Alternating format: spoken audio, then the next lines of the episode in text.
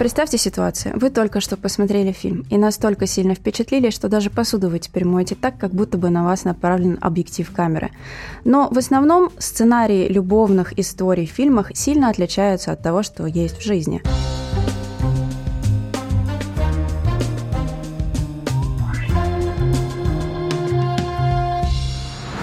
Всем привет, с вами я, Анастасия Кова, психотерапевт-сексолог, и вы слушаете новый сезон подкаста «Без стука не входить» от студии «Трешка». А чтобы не потерять нас, не забывайте подписаться на наши страницы. Все ссылки в описании к этому выпуску. С кем из вас случалось, что в канун Нового года к вам приходит незнакомец, и вы вдруг влюбляетесь друг в друга? Или другая ситуация. Вы едете в поезде, знакомитесь с человеком и сходите с ним на первой остановке. Вы весь день гуляете, катаетесь на колесе обозрения, а потом проводите замечательную ночь вместе. Ну, в жизни, скорее всего, так бывает редко, и в противном случае Женю Лукашина бы просто выгнали из квартиры метлой, а француженке Селин, например, мог не понравиться прекрасный город Вена, и она бы не захотела гулять по нему с незнакомцем. Поэтому ни иронии судьбы, ни прогулки перед рассветом. А что еще нам могут навязать ромкомы и мелодрамы? Часто бывает так, что если слишком близко к сердцу принимать все то, что происходит, то вы можете не заметить, как у вас на глазах оказались розовые очки. Например, ситуация. Вы решили сделать предложение девушке, как в красивом романтическом кино. Заказали шикарный ресторан, купили дорогое кольцо и позвали всех, кого только можно было. Но вот момент. Если вы с девушкой не обсудили до этого, как она отнесется к такому поступку, то может произойти ситуация, ситуация, в которой будет неловко всем, а не так, как нам обычно показывают красивые романтические комедии. С помощью монтажа одного из главных инструментов режиссеров, у них есть возможность оставить в картине все только самое интересное. Согласитесь, смотреть на долгую, неловкую переписку было бы не так занимательно. Это то, что может вызвать дискомфорт для зрителя. Поэтому из-за многих романтических лент, где любовь и вовсе второстепенно, может сложиться ощущение, что однажды такое чудо произойдет и с нами. В кино информация передается зрителю несколькими способами. Это монтаж, как я уже сказала, операторская работа, свет, звук, музыкальное сопровождение и, конечно же, игра актеров. Многие актеры пользуются безумной популярностью. Именно поэтому очень часто они ассоциируются у зрителей не сами собой, а с теми персонажами, которых они играют. А если мы говорим о любви, то актерская работа – это именно то, что помогает нам включить эмпатию и почувствовать тот самый эмоциональный отклик. Поэтому да, все в кино можно сыграть, главное научиться. Когда мы только поступили в ВГИК, естественно, а, мы еще ничего не понимали, как что играть, э, мало было какого-то личного пережитого там, психологического опыта, который необходим, конечно же, артисту, а большому артисту так уж тем более. Актриса Анастасия Кувшинова. Поэтому говорят, что актеры расцветают годам к 30 часто, потому что ну, жизненный опыт очень важен. Вот. Но так как у нас его не было, а, мы ну, не, назвать, что грешили, но любили, конечно, а, какие-нибудь там техники, тренинги и так далее. И вот э, одно, я знаю, э, интересное такое упражнение. Честно, э, вот когда доходила до игры, я не могу сказать, что его, ну, как бы так прям пробовала. Можно сказать, на каких-то репетициях, да. Вот. Ну, вот есть, например, упражнение, чтобы играть любовь со своим партнером, нужно считать его ресницы.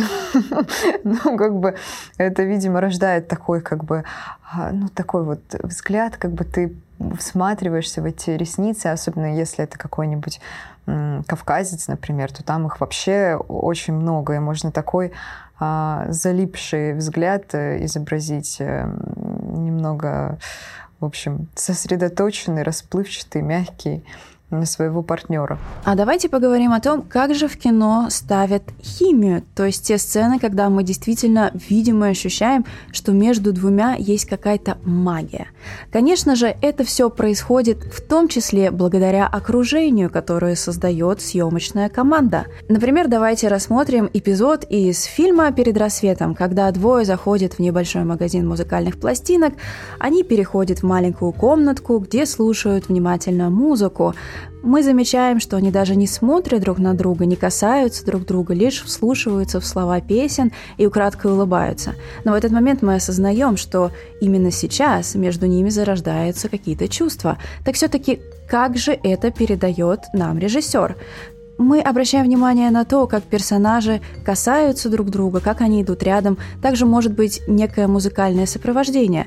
Поэтому мы можем говорить о том, что все-таки внешние обстоятельства и внешняя картинка тоже дает нам понимание, что происходит между персонажами. Конечно, чтобы химия актеров передалась зрителю, для этого требуются определенные навыки. Как бы ты ни играл, ну, не получится ничего. А, даже, ну, как бы, конечно, это можно все спасти там хорошей режиссурой, но химия между партнерами должна быть обязательно. И вот э, я придумала такое свое авторское упражнение.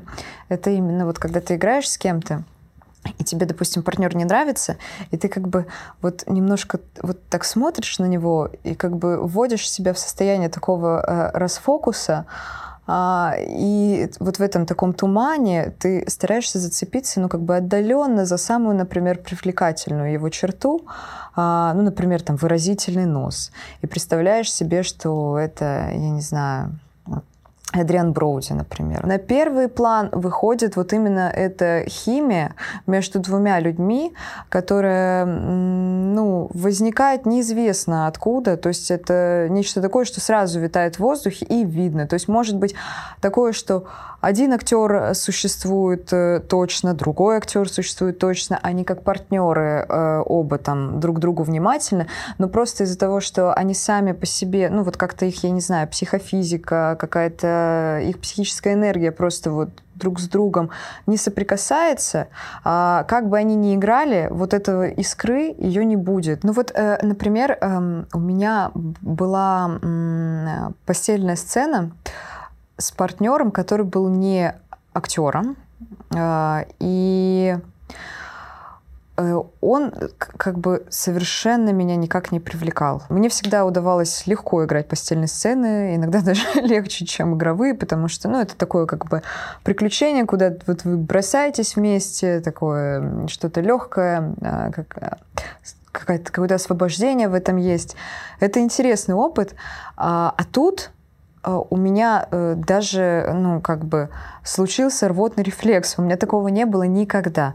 И я как бы это все, ну, как бы сдержала. То есть это как бы было так, что я вот так как бы отвернулась, ну, и продолжила дальше. То есть это, это не был дубль, это не был запорот, но как бы мое личное, несмотря на то, что мы все равно делали все хорошо и правильно, и никто ничего не заметил, я вообще об этом там рассказываю первый раз, но этот, э, эта сцена не вошла в кино. Романтическое кино сфокусировано на любовной линии между двумя персонажами, и очень часто это и есть сам сюжет фильма. Как правило, такие картины пытаются раскрыть один из подвидов любви. Это может быть любовь, сжигающая страстью, или трагическая любовь, проблемы брака, а возможно, любовь платоническая. И сложно сказать, что именно может выстрелить, но одно мы можем заявить с уверенностью – всегда большой популярностью пользуется любовь с первого взгляда.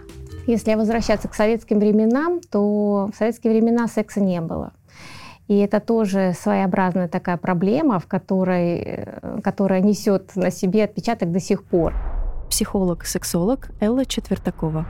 Например, наше поколение, моим поколение, да, воспитывалось на таких высокодуховных фильмах, в которых активно подвергался ну, вообще все фильмы в советские времена подвергались цензуре, и основная идея, когда выходила кинолента, чтобы она формировала образ вот такого хорошего, достойного советского гражданина. Современная молодежь, она, конечно, воспитывается на фильмах, которые к нам пришли после распада Советского Союза, и в основном это голливудские фильмы, и здесь было все с точностью наоборот. Здесь появились откровенная одежда, сексуальные фразы, поцелуи, совершенно другой тип отношений отношений, совершенно другое распределение ролей. И э, вот эта современная наша молодежь, она, конечно, больше знакома с кинематографом и э, берет информацию о любви, об отношениях, уже опираясь на эти голливудские фильмы. Романтическое кино в основном работает с шаблонами историй или привычными паттернами. Но здесь важно помнить о том, что такие шаблоны практически неприменимы в жизни, и у них должны быть четкие границы. В противном случае мы рискуем потерять связь с реальностью и переместиться в другую, так как кино именно сделано для того, чтобы мы воспринимали все максимально ярко, чтобы было максимально зрелищно. Но если мы попробуем вести себя так в жизни, то большой риск столкнуться с некоторыми сложностями того, как мы будем взаимодействовать с людьми или строить наши личные отношения. Ведь кино сделано именно для того, чтобы увлечь вас, но не для того, чтобы раскрыть вам проблемы отношений или показать новые способы любви. Давайте послушаем, как такой акцент на аттракционах и каких-то зрелищных элементах по-настоящему влияет на нашу жизнь. Ну, в общем-то, э, в кино есть и позитивные моменты. Э, фильмы, э, ситуации жизненные, актеры, они позволяют у каждого человека выявить те потребности, которые он действительно имеет, и те потребности, которые он действительно хочет реализовать. Сексолог Александр Лубенников. То есть э, фильмы, по сути дела, нам могут подсветить наши желания, наши потребности. Я думаю, что это очень классная история про кино, и э, важно только эти потребности реализовывать за счет собственного ресурса, не за счет других людей. Конечно, на самом деле мы часто сталкиваемся с такой ситуацией, когда приходит пара и говорит, что э, я вот хочу вот так вот, а вот в жизни получается совершенно все по-другому. И вот зачастую, ну, наверное, в 50-70% а, мужчина или женщина делает такие глаза, да, ты действительно этого хотела, но на самом деле зачастую бывает так, что почему-то а, люди думают, что их партнер должен догадываться о том, чего я хочу. И кажется, а что тут такого? Ну, это же так понятно, это же так естественно. Но в кино же вот так, вот там у соседей же вот так, на улице же вот так. Ну что тут можно не понять? Все понятно, я хочу именно вот так вот. Как он может не понимать этого? Как она может этого не понимать? Не понимают. Важно понимать специфику кино. Кино создано для развлечения, а, книжки созданы для развлечения. И э, нам не интересно смотреть э, сюжеты, где все изначально хорошо. Сексолог Ольга Штерн.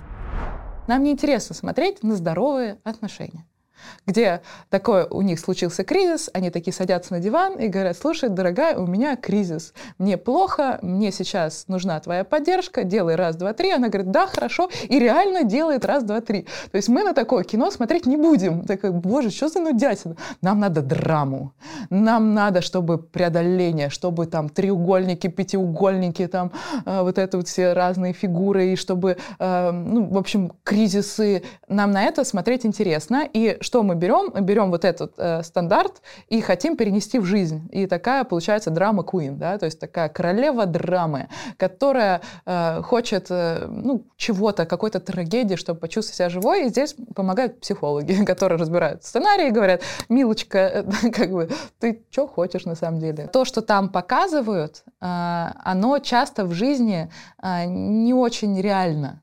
Э, какие-то там супер там поступки, прыжки с вертолетов, самолетов, там преодоление и так далее. И девочки вот ждут от этого сказочного принца, а он может в жизнь так и не прийти, потому что как бы в жизни живут не принцы и принцессы, а реальные люди с реальными своими задачами, проблемами. И в кино не показывают в основном, разное, конечно, кино сейчас еще более разнообразное становится, но в основном не показывают а, ну, такие прям глубинные какие-то штуки.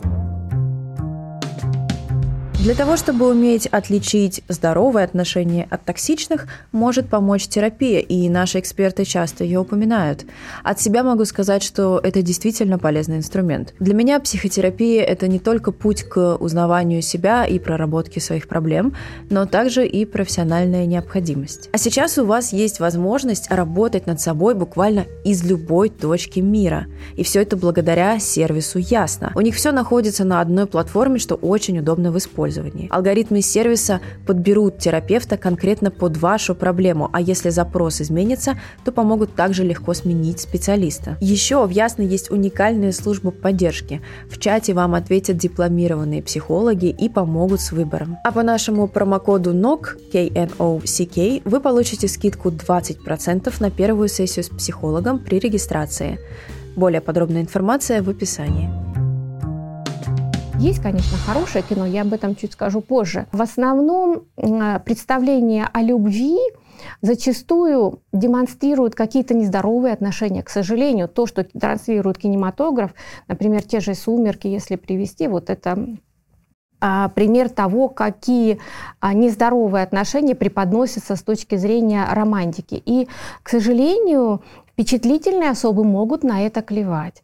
Они могут на это клевать и думать, что вот именно это любовь, потому что другого примера здоровых отношений просто у этого человека еще не было. Особенно если говорить о впечатлительной юной душе, когда а, она открыта романтизму и впитывает именно вот эти переживания и нуждается в этих переживаниях. Другой еще момент, который есть э, в кинематографе и который э, диспропорционально подсвечивает, это ситуации того, что, ну вот мелодрама, они там преодолевали какие-то препятствия, э, все было против них, ну, в конце концов, они воссоединились, все замечательно, все великолепно. Титры такое впечатление, что это сказка была, да? Ну, в принципе, нам иногда нужны сказки. Но если смотреть только сказки, то никогда не будет понимания, а что же происходит потом. Титрами дело не ограничивается, и а, иногда случается, что м, все вот эти попытки преодоления, они в жизни-то происходят, и мы гордимся этим, и вот мы наконец-то вместе.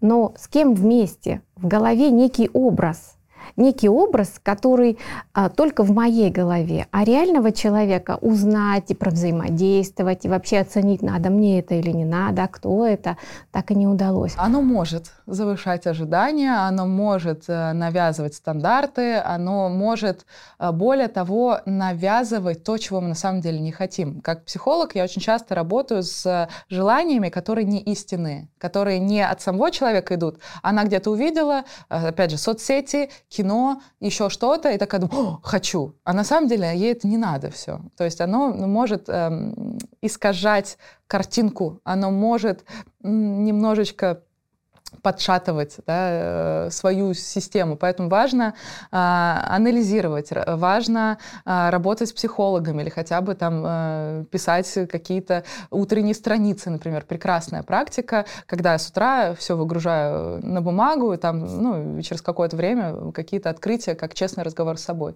То есть важно стараться быть в осознанности, важно себя возвращать в эту самую осознанность. На одной руке, выпрыгивая из вертолета, спасая прекрасную девушку, летит, э, пяткой выстреливает в бандитов и всех побеждает, а в него никто не попадает.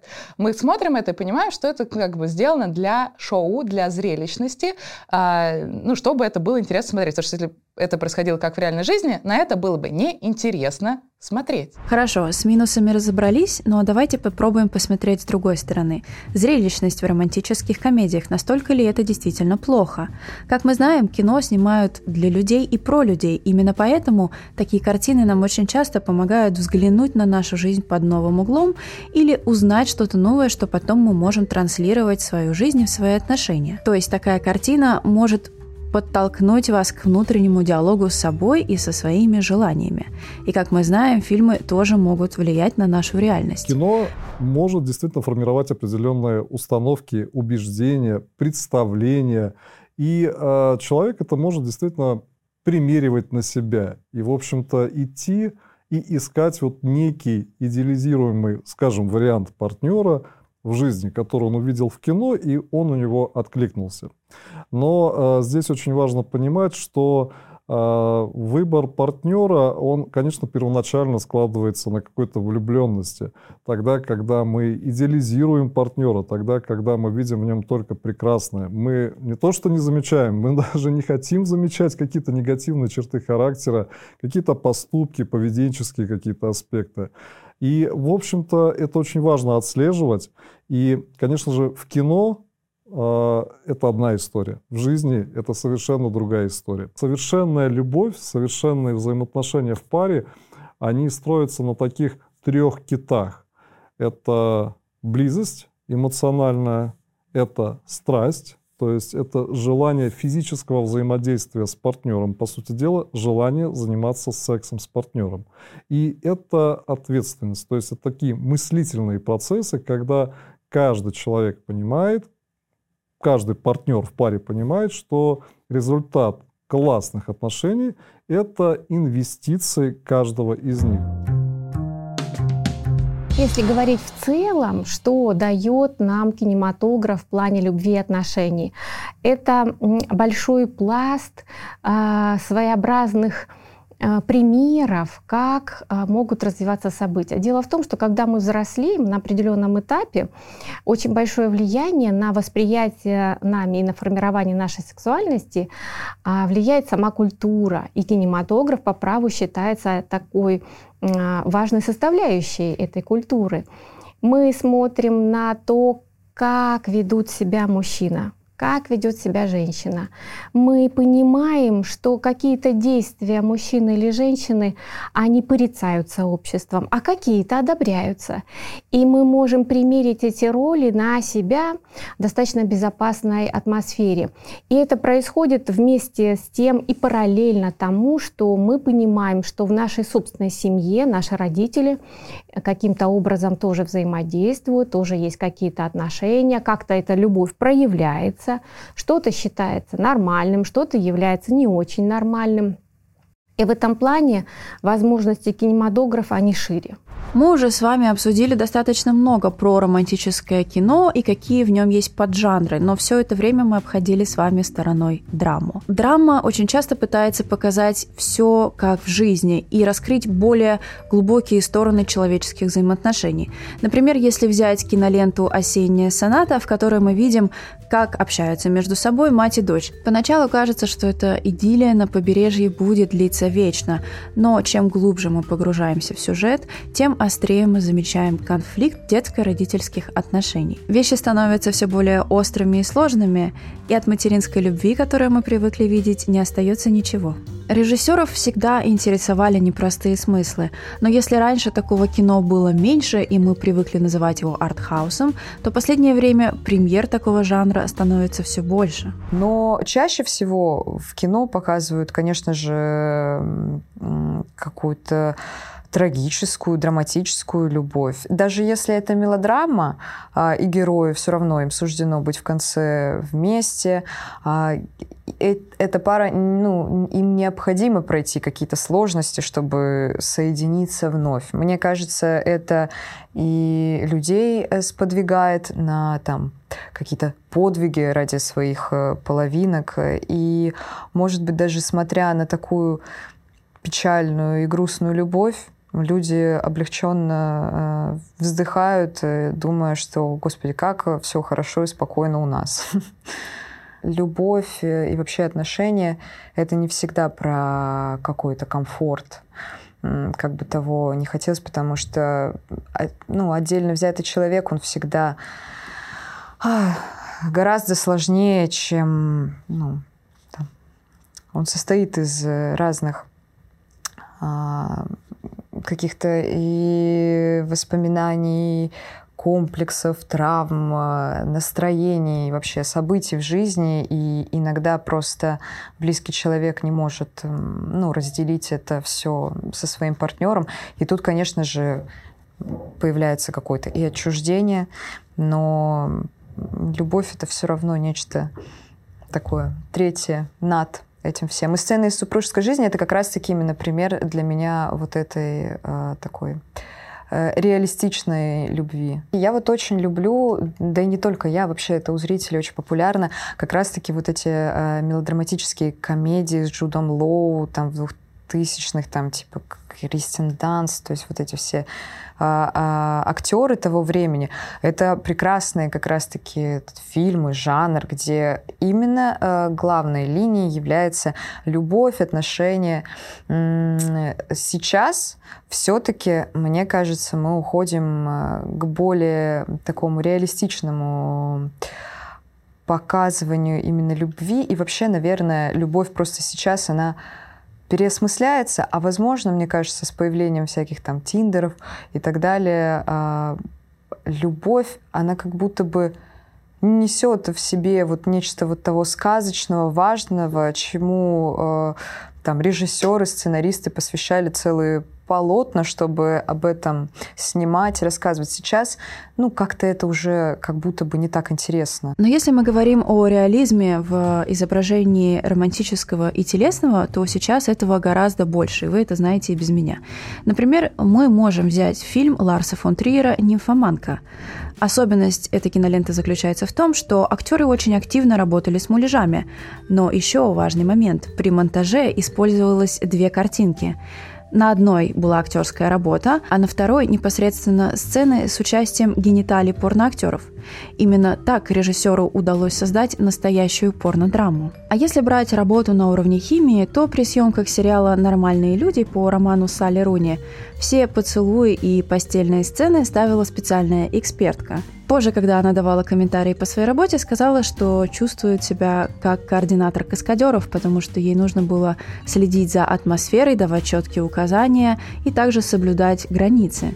Поэтому да, даже когда мы в фильмах видим что-то невероятное и завораживающее, это все работа кинофокусников. Бывает, что режиссеры ну, как бы дирижируют процессом. Вот. Э, бывает, ну, просто методом как бы дублей добивается того, что ему нужно. Под конец хочется добавить вот что. Кино, как и любовь в жизни, достаточно разнообразно, и одним может понравиться что-то легкое, непринужденное, другим что-то вдумчивое и глубокое. Здесь хочется только порадоваться, что мы и киноискусство отражаемся друг в друге, поэтому каждый найдет для себя что-то ценное и то, к чему ему захочется стремиться. Не забывайте подписываться на наши соцсети, ссылки можно найти в описании. А с вами был подкаст «Без стука не входить» от студии «Трешка». Увидимся в следующем выпуске.